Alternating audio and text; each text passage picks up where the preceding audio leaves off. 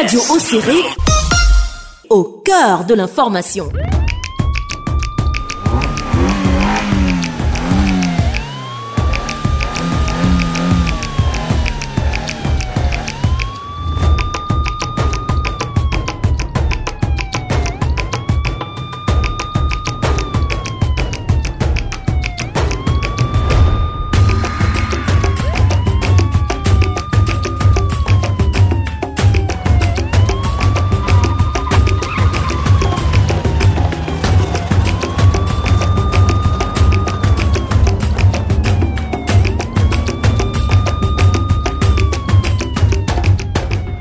Messieurs, merci de renouveler votre confiance à la 105.5 MHz sur Radio Serré.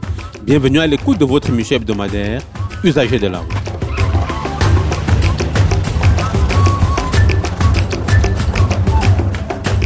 L'édition de ce jour s'intéresse à la sécurité des passagers dans le transport interurbain des personnes. Nous avons à cet effet le privilège de recevoir M. Valentin Béassin, délégué régional des transports de l'extrême nord.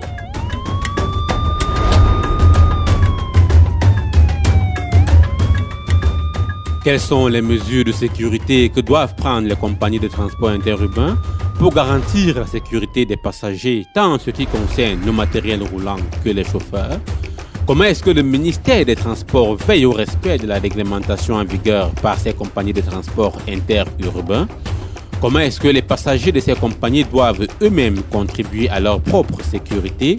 Nous en parlerons, mesdames, messieurs, au cours de cette émission.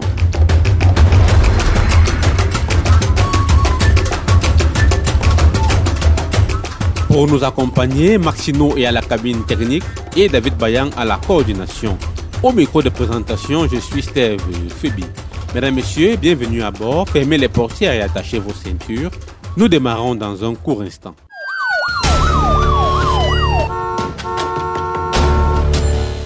Il ne se passe pas une semaine dans notre pays sans que l'on enregistre un accident de la circulation impliquant un engin d'une agence de voyage. En effet, le transport interurbain des personnes est un secteur d'activité à fort risque d'accident et avec des dégâts matériels et humains le plus souvent très importants.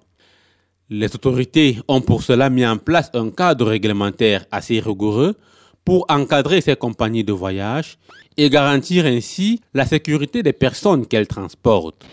À cela s'ajoute bien évidemment le dispositif de contrôle et de prévention qui se déploie régulièrement aussi bien sur les grands axes routiers que dans les agences de voyage. Seulement, le respect scrupuleux des textes fait souvent défaut.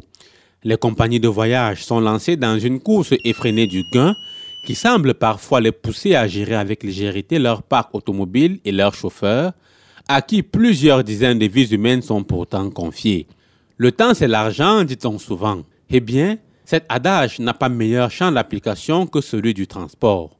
Il faut vite embarquer, vite rouler, vite arriver et vite repartir. Sans une bonne et stricte organisation, il devient difficile dans ce contexte de veiller au bon état du véhicule et de son conducteur avant chaque voyage.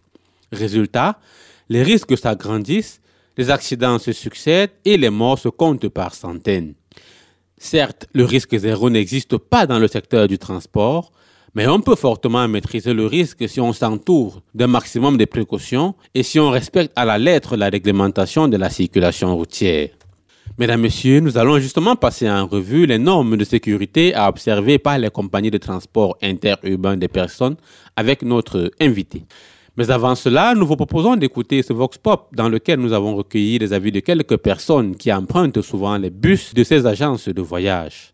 Écoutons-les. Il m'arrive de voyager et surtout le plus souvent avec euh, les agences de voyage à l'intérieur euh, du pays ou bien même avec euh, les, les autostops en fait. Hmm, bon, les, les, agents sont mieux que les autostops ou bien les, autres. C'est vrai que ce n'est pas totalement mieux, mais c'est mieux parce que ce sont des agences qui sont re, reconnues sur le plan national. Bon, la sécurité, elle, vient aussi de Dieu, c'est vrai, mais la sécurité du point de vue des agences, elle, pas, elle ne peut pas être à 100%. Mais moi, souvent, je me rends compte qu'il y a quand même une faille à un certain niveau dans la sécurité au niveau des agences en fait, parce que là, souvent, on peut vous exposer à, tout moment. Il n'y a pas de, a pas de véritable sécurité. de voyage sur de très longues distances avec des conducteurs quelquefois qui, étant au, volant, se, permettent quand même de communiquer pendant tout le long du voyage. Il est au téléphone, on ne sait qui il appelle, il reçoit de façon permanente des appels. C'est un peu ce que j'observe souvent. Et ça, c'est souvent ça me cœur même mal à l'aise parce que je me dis que si jamais il, il arrive quelque chose, ça va être, être de la catastrophe. Ah, là aussi, ça, laisse à désirer parce que l'entretien des, bus de voyage, en fait, des véhicules de voyage de façon générale, ça laisse à désirer parce qu'il y a des bus qui, en réalité, ont des problèmes. On ne prend pas apparemment le temps de, pouvoir euh, les réviser de temps en temps. Mais quelquefois, en plein voyage, on se rend compte qu'il y a des bruits bizarres qui se passent ici ou là et une panne ici ou là. Et ça, je crois que c'est vraiment dangereux je pense que voyager n'inspire pas totalement confiance, mais on est obligé d'emprunter ces agences-là parce qu'on n'a pas d'autres moyens que cela. Bien, s'il y a un conseil à donner pour limiter les, risques d'accident, c'est de demander qu'on sensibilise au maximum les conducteurs au sein des agences, de leur mettre devant leurs leur responsabilités de temps en temps en fait. Il faudrait quand même qu'il y ait ce recyclage-là et aussi au sujet de communication, au sujet de, la consommation de stupéfiants, d'alcool par exemple, lorsque on voyage par exemple. Je crois que c'est un peu ces aspects-là qu'il faudrait que, euh, au niveau des agences, que les gens prennent en compte pour essayer de limiter un peu certains débordements qui pourraient conduire à des accidents. Oui, je voyage souvent à l'intérieur du pays. Les villes telles que par exemple aller à Garoua, à Ngaoundéré ou même Yaoundé des fois. Je préfère les compagnies par rapport aux cas qui voyagent de façon clandestine quoi parce que là-bas, les bus ne sont pas en bon état d'abord. Ce sont les bus qui sont déjà usés. Les places ne sont même pas limitées. Euh, avec les compagnies, les places sont un peu limitées. Je me sens un peu en sécurité. Oui, il arrive des fois que le chauffeur voit que euh, l'état de la route n'est pas bon. Il cherche absolument des fois à doubler un autre bus en route. C'est un peu dangereux vu que la route n'est pas de bon état. Beaucoup plus euh, c'est les appels que je constate. Les chauffeurs, ils sont régulièrement au téléphone. Non, tu dénonces le chauffeur, tu risqueras même de ne pas atteindre l'endroit là où tu veux aller. On peut même te faire descendre sur le champ. Je n'ai pas encore vu une fois, mais quand euh, je voyage souvent, euh, je trouve que le bus est déjà là. On démarre seulement, on part en route. Quelquefois, on se retrouve avec euh, une panne qui est même d'abord compliquée. On cherche à appeler, on répare. Donc, ça veut dire qu'ils ne prennent pas vraiment soin de, bus avant le départ. Si on voyage par exemple pour Yaoundé ou soit pour Ngaoundéré, si on parcourt à une distance, on change de chauffeur, ça veut dire qu'il y a un peu de sécurité à ce niveau-là pour que le chauffeur se repose. Ce n'est pas le même chauffeur qui peut faire une longue distance. Bon, d'abord, c'est de limiter la place. Si c'est un bus qui peut remorquer peut-être 30 places ou 70 places, il faut qu'il respecte les places pour qu'il évite la surcharge. La surcharge est vraiment mauvaise. Il y aura un risque à courir d'accident. Là, c'est pas bon.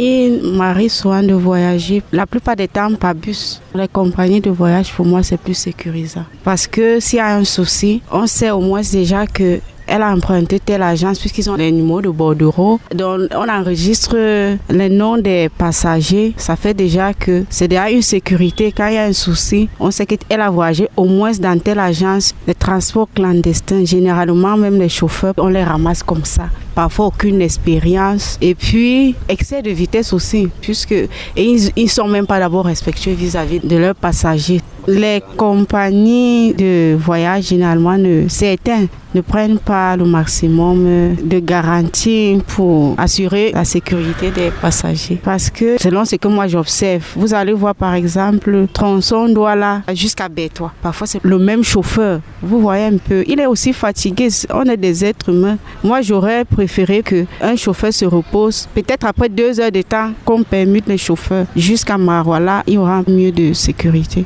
Vous allez voir par exemple un chauffeur, parfois même au niveau de, des dépassements, des dépassements abusifs est très très dangereux vis-à-vis de ses passagers et de lui-même parce que quand il y a accident, lui-même il peut être blessé ou, tous les passagers. Et excès de vitesse, il y a certains chauffeurs vraiment qui exagèrent par rapport à l'excès de vitesse. C'est pas bon. Les compagnies de transport là, ils doivent toujours euh, faire des visites euh, techniques avant de mettre les bus sur les routes parce qu'avant qu'un bus ne parte de l'agence, on doit tout faire le contrôle pour éviter parfois ces pannes là, parfois même euh, certains bus parfois des incendies. Le bus est en train de rouler, incendie. Et certains bus n'ont pas souvent euh, l'extincteur. Avant qu'un véhicule ne sorte de l'agence, on doit toujours se rassurer par rapport à son état. Est-ce que ce bus euh, est à l'état normal pour voyager? Est-ce qu'il n'y a pas de panne? Est-ce qu'on est qu'on doit franchement tout contrôler?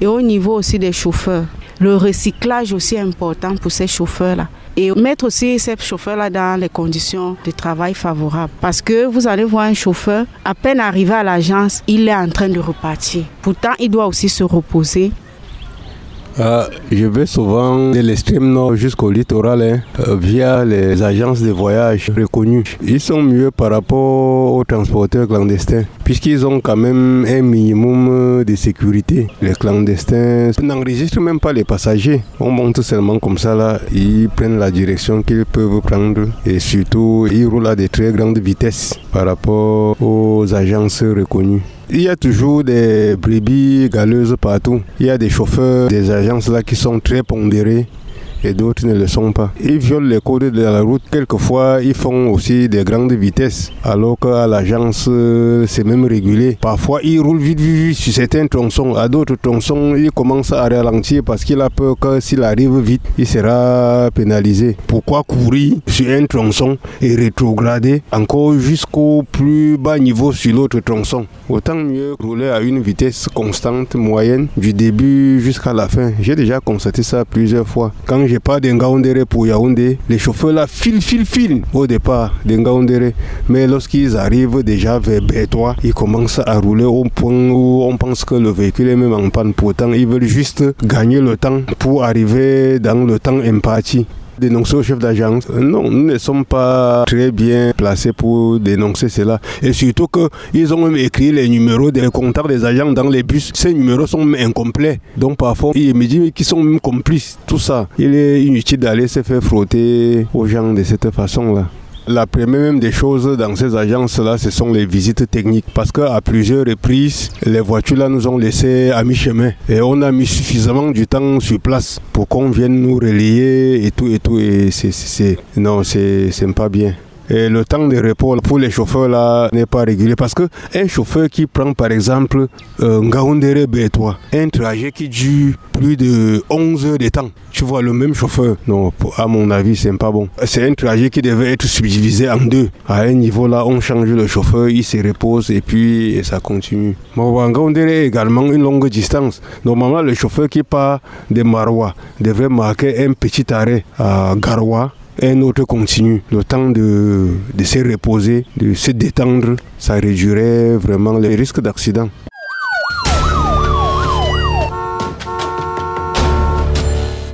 Auditeurs et auditrices, vous venez là d'écouter quelques usagers de la route nous livrer leurs avis sur l'activité des compagnies de transport interurbain des personnes et leur appréciation des mesures de sécurité prises par ces dernières.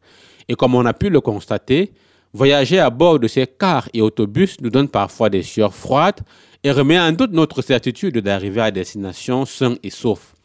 Pour rappeler les règles de sécurité à observer dans ce secteur d'activité, nous accueillons sans plus tarder notre invité.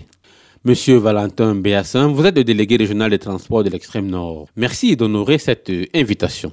Merci de l'honneur que vous me faites de répondre à des questions concernant mon plan d'activité. D'entrée de jeu, monsieur le délégué, est-ce que vous pouvez nous rappeler les causes les plus récurrentes des accidents de la circulation dans notre pays de façon générale et en particulier dans notre région? Ok.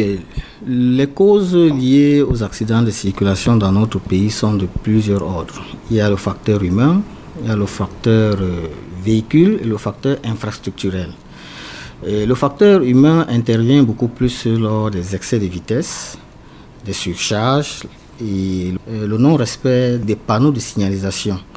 Vous voyez que c'est l'homme qui est au contact euh, de la route, c'est l'homme qui est face à son tableau de bord, mais qui à un certain moment s'oublie et va à une vitesse qui ne cadre pas avec les panneaux qui renseignent sur la voie publique. Du coup, euh, on se retrouve dans des zones où il faut rouler à 50, 50 km à l'heure, il se retrouve à 120. Donc ça, c'est des cas pratiques qui peuvent être euh, mis à l'actif euh, de la personne, de l'homme. Le second qui, est sur le, qui concerne le véhicule, c'est beaucoup plus l'état technique du véhicule. Lorsqu'on nous demande d'aller avec nos véhicules régulièrement dans les centres de visite technique, c'est d'abord pour notre sécurité et pour la sécurité de tout ce qui nous entoure.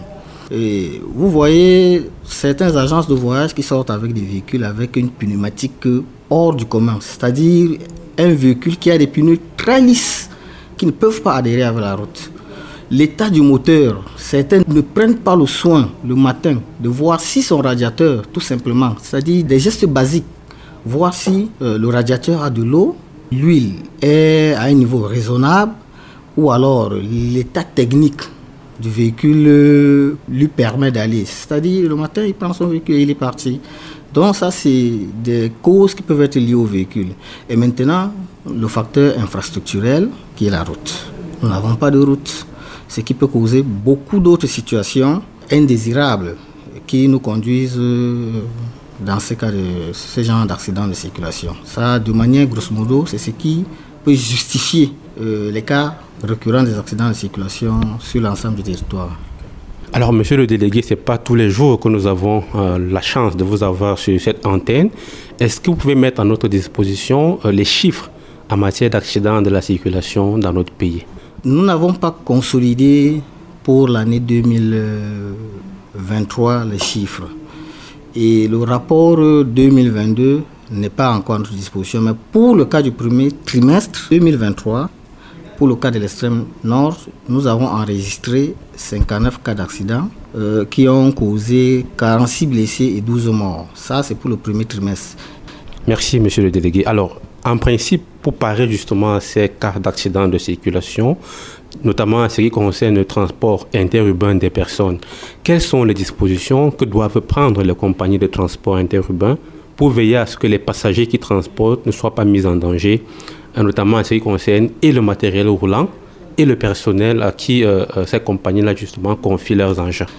Bon, à ce niveau, comme je le disais à l'entame, euh, il faudrait bien que ces promoteurs fassent régulièrement une maintenance des véhicules et passer à la visite technique pour détecter les cas qui ne peuvent pas être visibles ou alors qui ne peuvent pas être facilement détectables par l'homme. Dans la maintenance permanente des véhicules, il y a un facteur gagnant. Concernant le, matériel roulant précisément, lorsque vous avez une visite technique, vous les chaussez correctement avec des pneus adaptés qui peuvent adhérer avec le sol. Ça réduit substantiellement les cas d'accident qui peuvent survenir. Le facteur humain euh, intervient à ce niveau. Euh, il faut une rotation permanente des chauffeurs. Un chauffeur ne peut pas partir de Marois pour Douala seul. C'est quand même un homme. La fatigue, il y a le facteur fatigue. Il faut donc prévoir une rotation des chauffeurs. Un chauffeur qui part peut-être de Marois pour Ngaoundéré doit pouvoir laisser le volant à celui qui prend de Marois pour Bertois. Celui de Bertois prend le volant pour Yaoundé. Là, ça réduit substantiellement les accidents. Alors, celui qui prend le relais a eu le temps de se reposer. C'est très important le facteur repos. Mais lorsque un seul qui veut se constituer en robot veut partir d'un point à l'autre, c'est compliqué. Donc ça, c'est ce qui peut être euh, sur le plan humain. Il faut vraiment que les chefs d'agence, lors de nos descentes, on leur demande les salles de repos qui doivent être matérialisées par des lits avec euh, suffisamment euh, à l'écart des bruits pour qu'ils se reposent correctement et même bien ventilés. Et euh, les plans de rotation de ces chauffeurs sont des éléments que nous, demandons régulièrement à ces agences de voyage. Monsieur le délégué, euh, ce que vous venez de dire soulève plusieurs autres interrogations. D'abord, la première, en principe, combien de temps un chauffeur doit observer en, termes de repos entre deux voyages? Euh, Entre deux voyages, nous sommes tous humains. Il faut au moins 24 heures. Ça, il faut qu'on se le dise. Pour quelqu'un qui veut faire deux longs voyages et faire un repos de 5-6 heures, il ne s'est pas reposé. Ça, il faut qu'on se le dise sincèrement. Un bon repos, parce que pour, sur 24 heures, lorsque vous dormez, il faut, bien, il faut 8 heures de sommeil. Nous sommes d'accord. Quand on dit 24 heures, 24 heures euh, d'inactivité et 8 heures de sommeil permanent. Ça, c'est connu de tous. ce n'est pas, que, ce pas fait que pour les chauffeurs, hein. c'est pour toute autre activité. Euh, dans chaque activité, il y a quand même un repos. Et surtout que euh, ceux qui empruntent ces chemins ont plusieurs obstacles qu'ils rencontrent. Ils rencontrent des chauffeurs face à eux. Il y a le facteur lié à l'acuité visuelle. Parce que quand on prend aussi de l'âge, vous pouvez mieux comprendre avec moi que on perd certaines facultés. Donc, pour un monsieur qui peut prendre 8 heures de repos, je pense que c'est suffisamment large. Pour vous qui faites, comme vous l'avez dit précédemment, régulièrement des descentes auprès de ces compagnies de transport interurbain des personnes pour des inspections et des contrôles, est-ce que ces compagnies vous apportent suffisamment de garanties de ce que il y a ce temps de repos là qui est respecté? Euh, Est-ce qu'ils ont un contrôle sur leur personnel en dehors de leurs d'activité pour se rassurer qu'effectivement, qu'avant le prochain voyage, que le chauffeur se serait euh, convenablement reposé? C'est vrai qu'à ce niveau, le personnel de la délégation régionale transport ne peut pas avoir le don d'ubiquité ou d'omniprésence et se retrouver tous les, temps derrière ces conducteurs de transport. Mais euh, il est établi que les passagers peuvent jouer le, rôle de gendarme derrière ces conducteurs. Il y a des boîtes de suggestions dans toutes les agences de voyage. C'est le lieu de, le, dénoncer que non, monsieur tel est parti de, tel endroit à tel endroit avec nous, mais il, semble être fatigué. Et il dénonce au niveau de l'agence de voyage. Mais si tous ensemble, vous les, les, passagers, vous dites que non, monsieur, vous êtes fatigué, reposez-vous ou trouvez notre chauffeur, je pense que euh, l'agence de voyage va faire quelque chose. Revenons un peu dans votre champ de compétences direct dans ce domaine. Comment est-ce que le ministère des Transports maintient une veille permanente auprès de ces compagnies de transport pour s'assurer que celles-ci respectent effectivement les textes qui régissent ce secteur d'activité assez délicat? Nous avons un service euh, spécifique qui s'occupe des questions de transport euh, dans nos délégations. Donc, nous avons dans leur, ils ont dans leur cahier de charges des descentes permanentes ils vont auditer régulièrement, au moins une fois par trimestre, ces agents de voyage pour euh, soit vérifier la documentation, soit vérifier, quand on parle de documentation, c'est jusqu'au permis. Si on se rend compte que monsieur, vous avez un permis, vous avez, 63 ans et vous, conduisez des gens de Yaoundé Douala, monsieur, on vous disqualifie.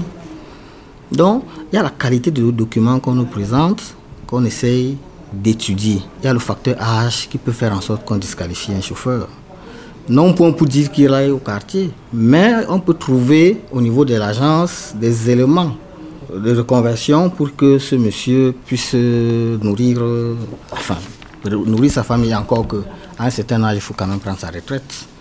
Hein.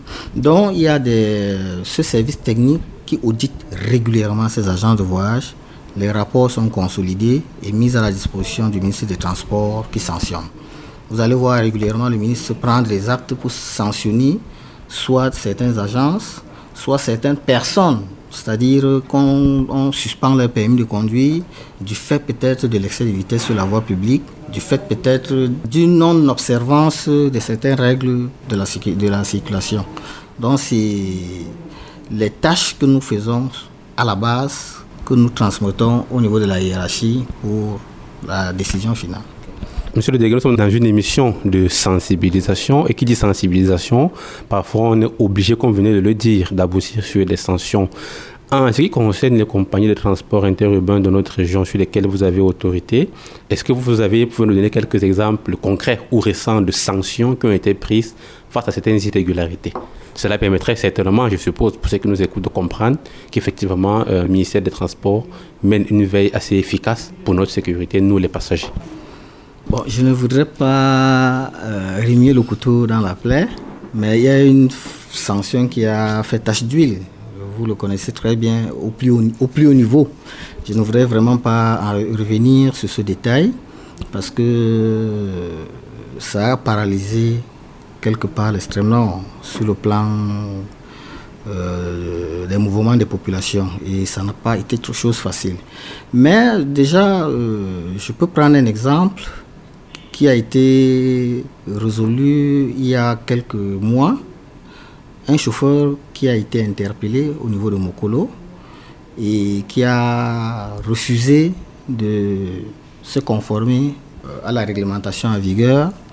Et le dossier avait été en son temps récupéré par euh, la brigade routière qui a dressé son procès verbal, qui a mis à notre disposition. Nous avons consolidé les éléments, nous avons transmis à la hiérarchie et le permis de ce monsieur qui a été interpellé, euh, parce que lorsqu'on a envoyé le ministre a, a immédiatement suspendu le, permis de ce monsieur. Je, me réserve de donner le nom parce que nous sommes aux antennes.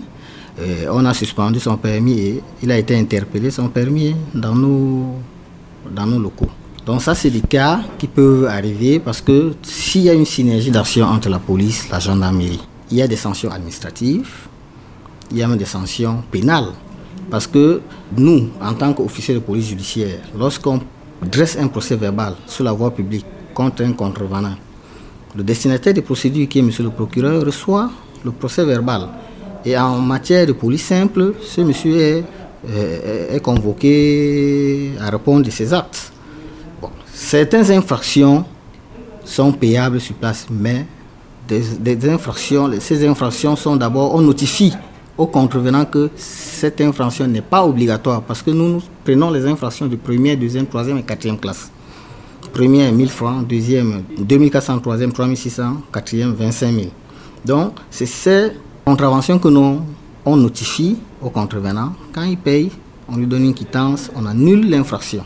Parce que le paiement de la quittance annule l'infraction. Et on signifie que ce n'est pas obligatoire. Mais lorsque vous ne le payez pas, nous on dresse le procès verbal. Le destinataire des procédures sait ce qu'il peut faire de ce procès verbal. Ce ne sera plus 25 000 parce qu'il y aura l'ouverture du dossier, il y aura les dépens et il y aura d'autres charges supplémentaires qui vont s'ajouter à ces 25 000. Vous décrivez là euh, les procédures en matière justement de prévention routière. On voit généralement les équipes de votre département ministériel déployées sur les grands axes routiers pour faire ce qu'on appelle euh, la prévention routière. Mais euh, je ne vous cache pas, monsieur le délégué, que beaucoup de personnes sont sceptiques quant à l'efficacité de ces préventions par rapport à la lutte contre l'insécurité routière. Est-ce que ces campagnes de prévention routière ont un réel impact sur la réduction des incidents ou des accidents de la circulation? Euh, Naturellement, la peur du gendarme est le commencement de la sagesse, dit-on. Euh, nos équipes ne descendent jamais sans être accompagnées de forces de maintien de l'ordre, ça c'est deux. De deux, nous sommes dans une dynamique. Euh, nous avons saisi, nous nous sommes rapprochés, pas saisis encore. Dans les prochains jours, nous allons saisir le président du tribunal de première instance de Marois à l'effet de mobiliser le personnel pour qu'il ait l'élément juridique qui leur permette d'avoir euh, la qualité d'officier de police judiciaire assermenté.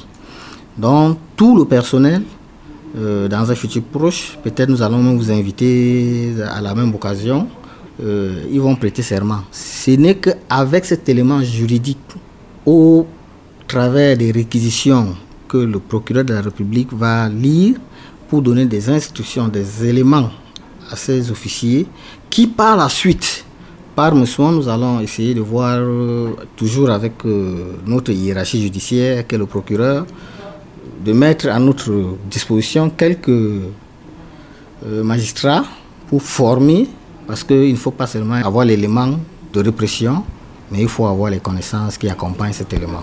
C'est après toutes ces deux activités qui vont être menées que les éléments vont efficacement travailler sans, sans avoir peur, si vous voulez que je le dise comme ça. Parce que jusqu'à présent, ils sont un peu prudents pour éviter de tomber dans ce qu'on appelle trouble à l'ordre public. Là, vous parlez des éléments que vous déployez dans le cadre des campagnes de prévention routière Justement parce que lorsqu'ils sont déployés, les gendarmes qu'on met à notre disposition sont là pour nous accompagner. Mais le travail est fait par le personnel de la prévention et sécurité routière. Alors tout à l'heure, vous soulignez déjà, monsieur le délégué, le rôle que doivent jouer euh, les passagers de ces bus, de ces compagnies de transport euh, interurbain. En dehors de, cette, ce rôle de dénonciation, est-ce qu'à un niveau quelconque, ils peuvent être impliqués pour euh, contribuer justement à cette euh, sécurité routière que nous recherchons tous? Je parle là des passagers qui empruntent ces bus-là. Est-ce qu'en dehors du fait qu'ils doivent dénoncer lorsqu'ils constatent une infraction de la part du conducteur, est-ce qu'il y a autre chose qu'ils peuvent faire pour contribuer eux aussi à leur propre sécurité sur la route? Euh, Le ministère des Transports, à un certain moment, avait, nous avait donné un numéro vert, mais qui a quelques problèmes, quelques soucis avec le régulateur de, la télécommunication là. Et je pense qu'ils sont encore en train de travailler sur ce sujet. Donc, dans ce numéro vert sera disponible, nous allons mettre euh, à la disposition de toutes les agences, toutes les compagnies de transport à l'effet de dénoncer euh, régulièrement ce cas d'incivisme qui se déroule sur nos voies publiques. En dehors des compagnies de transport euh, interurbain des personnes, qu'on va dire en règle, nous sommes dans une région où il y a beaucoup d'autres personnes particulières qui font également dans le transport interurbain à base d'autobus, à la base de petits cars ou de petites voitures. Comment est-ce que euh, votre département ministériel exerce un contrôle de ces particuliers-là? J'avoue qu'à ce niveau, euh, ce sont les hors-la-loi. C'est ceux qui font purement dans la clandestinité. C'est-à-dire, vous, vous allez les interpeller, vous n'aurez aucun document afférent à la circulation. Parce que même certains personnels qui ont un statut respectable, malheureusement le font. C'est-à-dire des, personnels qui travaillent dans des bureaux, qui, qui, ont des positions confortables, mais vous allez les voir en allant soit en Gandhi Yaoundé, ils, prennent des passagers contre de l'argent. Ça, c'est un cas, je peux dire, marginal. C'est vrai qu'il y a beaucoup d'autocars dans la ville qui font ce transport-là aussi. Oui, bon, là, vous voulez parler des syndicats des transporteurs par car et autocar. Ça, c'est un organe qui devait être euh, régulé par les communes. Les, les communes devaient donc trouver des espaces appropriés à ces compagnies qui sont sous la bannière de la Citracocam, du syndicat des transporteurs par car et autocar. Mais malheureusement, dans la ville de Marois, ils sont placés partout en bordure de rue et ils obstruent même la rue. Certains vont même faire une concurrence déloyale. Regardez un peu en face de touristique.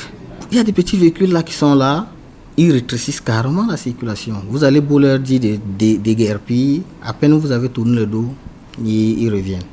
Nous avons eu des réunions de concertation avec eux. Certains nous ont fait savoir qu'ils ont saisi l'autorité municipale, le maire de la ville, pour les délocaliser, pour les trouver un emplacement.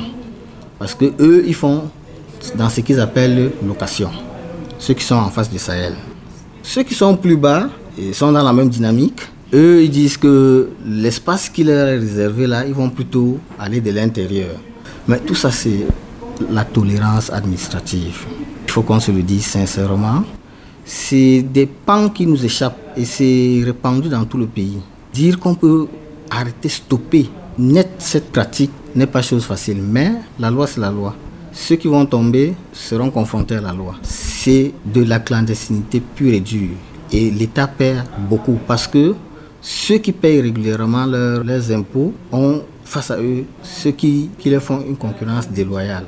Et c'est pas très gai. Ce qui fait donc que même certains opérateurs économiques qui veulent exceller dans ce domaine, lorsqu'ils voient une activité, lorsqu'ils voient ce genre de films-là, ils ne peuvent pas investir dans les compagnies de transport parce qu'ils savent que tout compte fait, lui, il va tout payer ses taxes, mais une personne lambda viendra faire son transport comme il veut.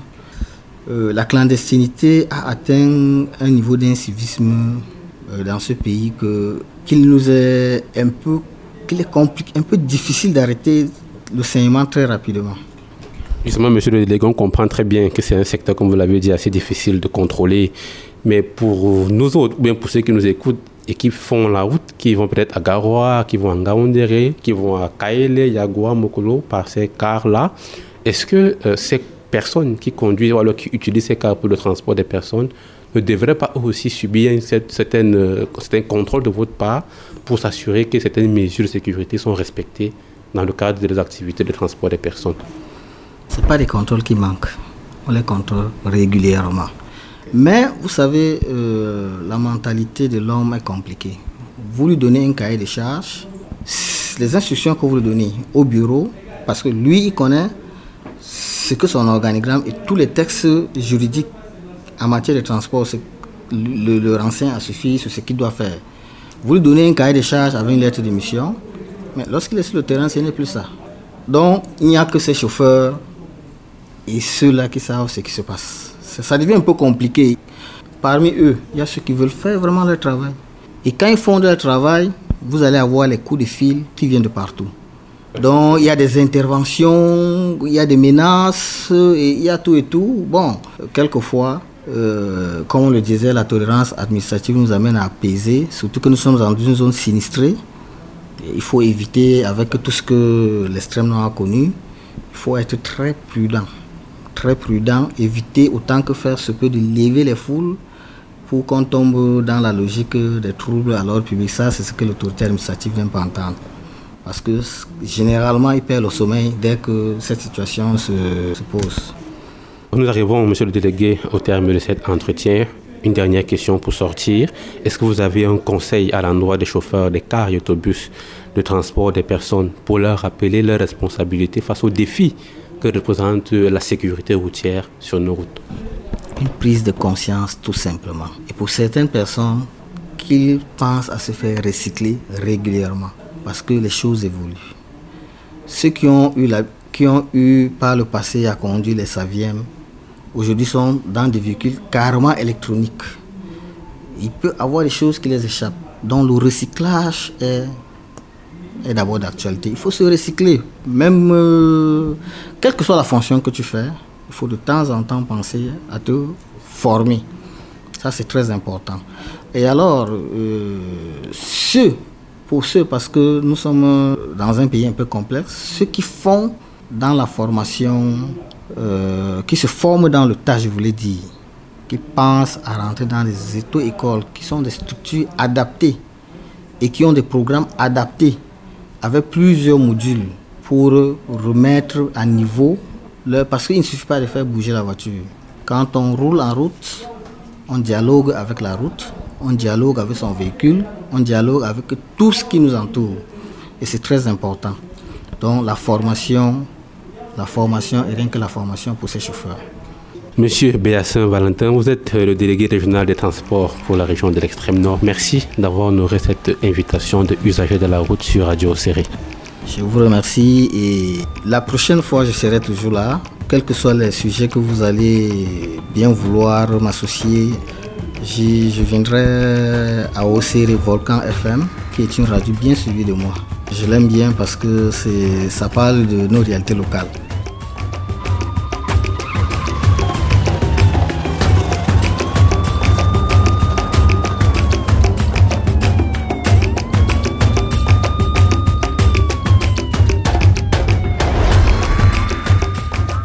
Mesdames, Messieurs, fidèles auditeurs, c'est ici que nous refermons cette autre production de votre émission Usagers de la route, dans laquelle nous avons parlé des règles à observer pour la sécurité des passagers dans le transport interurbain des personnes.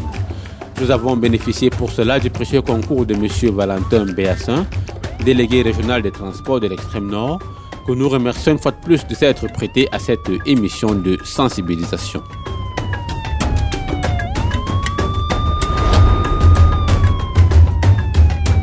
Nous retenons, chers usagers de la route, que les compagnies de transport interurbain des personnes sont tenues de veiller au respect de certaines mesures pour garantir la sécurité des passagers qu'ils transportent. S'agissant tout d'abord du matériel roulant, outre la documentation exigée, ces compagnies doivent s'assurer que les cars et autobus passent régulièrement au contrôle technique pour anticiper les éventuelles pannes et défaillances mécaniques. Quant aux chauffeurs de ces bus, ils doivent s'assurer que ceux-ci se reposent suffisamment et qu'ils ne prennent pas le volant en étant sous l'emprise de l'alcool ou d'une substance psychotrope. Quant à nous autres passagers qui empruntons ces compagnies de transport interurbains, nous ne devons pas passer sous silence les irrégularités ou violations du code de la route que nous constatons de la part des chauffeurs. N'hésitons pas à chaque fois de les dénoncer auprès des responsables des compagnies de transport ou de ceux du ministère des Transports afin que des mesures soient prises pour améliorer nos conditions de voyage. La sécurité routière est une affaire de tous et nous devons tous contribuer à limiter les risques d'accidents de la route dont les conséquences sont parfois tragiques.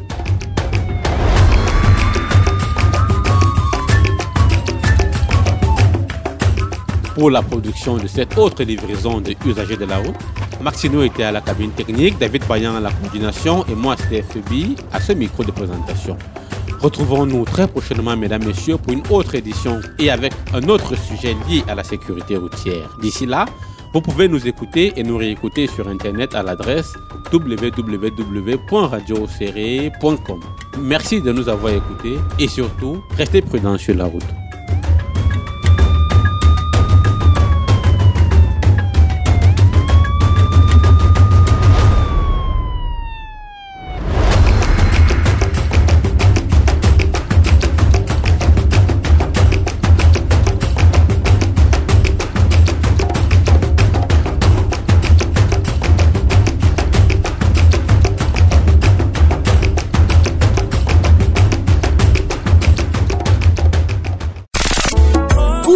Soyez, quoi que vous fassiez, vous pouvez nous écouter sur Internet. Attention, retrouvez-nous www.radioocéré.com